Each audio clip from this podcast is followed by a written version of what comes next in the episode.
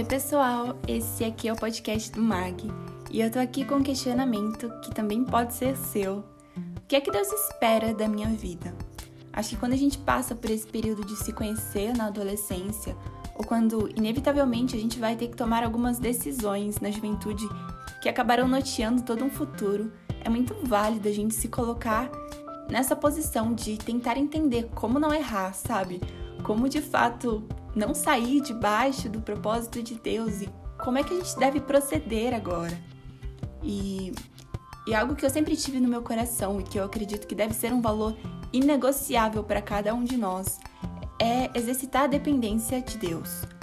É, sabe, perguntar para Ele o que, que Ele acha, o que é que Ele deseja. E isso deve ser realmente desenvolvido sempre com prioridade. Mas acontece que eu usei de uma forma limitante. Eu entendi por muito tempo que Deus deveria me dar todas as palavras e todas as vírgulas antes que eu tomasse qualquer passo. E, e muitas vezes Deus não se manifestou de forma audível ou extraordinária e isso acabou me bloqueando, isso acabou me paralisando diante de algumas situações. E o que eu fui entendendo ao longo do tempo é que Deus nos deu um privilégio incrível, que foi recebermos o Espírito Santo. Sabe, o Espírito Santo ele vem para nos dar sabedoria, clareza, revelação, e ele vem em conjunto com a palavra de Deus que é riquíssima e que é o nosso manual de instruções para toda uma vida. E além de tudo isso, a gente ainda tem um bônus incrível, que são as pessoas que nos cercam, pessoas que têm experiências semelhantes ou que não são semelhantes, mas que têm esse coração voltado aos valores de Deus e que desejam nos instruir, nos aconselhar, nos orientar. Quando a gente está dentro desse contexto, é, é incrível a gente compreender que, que Deus deseja de nós uma determinada maturidade. Deus deseja que a gente se coloque aptos a tomar algumas decisões, a dar alguns passos, a de fato conhecemos a Ele, conhecemos o seu coração, conhecemos o que o move, o que o que o norteia. E se a gente se envolver nisso tudo, a gente também vai ser capaz de ser movido pelo que está nele, porque agora ele viverá dentro de cada um de nós. E aí, quando a gente está em um caminho, quando a gente está em determinado foco, para determinado objetivo, a gente vai aprendendo a reconhecer o Senhor em tudo isso. E a palavra diz que quando a gente reconhece o Senhor nos nossos caminhos, ele vai endireitando cada um deles. Isso porque a gente está em uma constante jornada ao lado de Cristo. E Cristo é o nosso melhor amigo.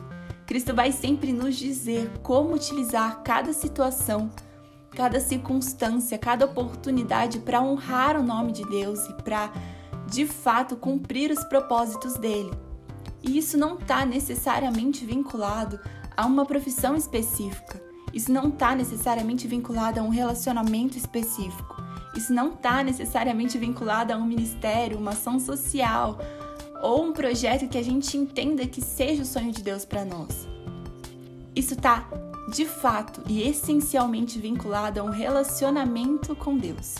O que é que ele espera da minha vida? Ele espera um relacionamento. Deus espera poder criar em nós o seu próprio caráter.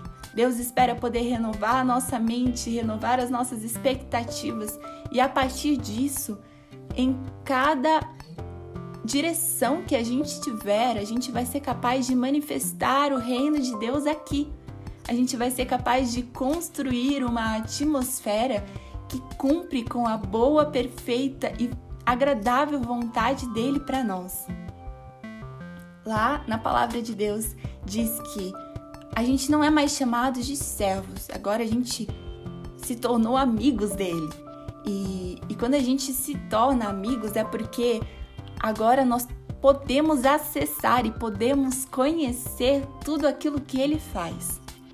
Então, não, você não está limitado apenas a um serviço. Por mais que uma profissão, um relacionamento, um ministério ou uma ação social sejam frutos extraordinários e sejam oportunidades incríveis de manifestar o trabalho de Deus dentro de nós. Eles não são a essência e eles não são o princípio de todas as coisas, se a gente não tomar cuidado de de fato organizar isso adequadamente, a gente vai tentar viver uma vida desgastante de serviço que não tem relacionamento. Isso vai acabar nos desalinhando, isso vai acabar nos impedindo de viver essa vontade de Deus.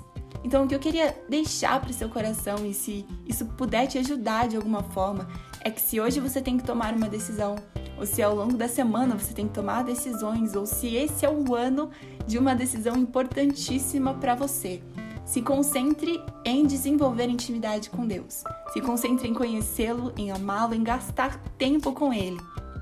A partir disso, você vai receber a autoridade do nome de Jesus para ser maduro, para tomar os seus passos. E ao longo de tudo isso, não se preocupe, porque se você achar que errou, se você achar que não está alinhado de alguma forma, Jesus ainda vai estar tá do seu lado. Jesus vai poder te ajudar a reajustar tudo isso. Jesus vai poder te ajudar a compreender como manifestar o propósito e a vontade de Deus onde você estiver. Espero que você tenha sido abençoado com essa reflexão e a gente se encontra no próximo podcast.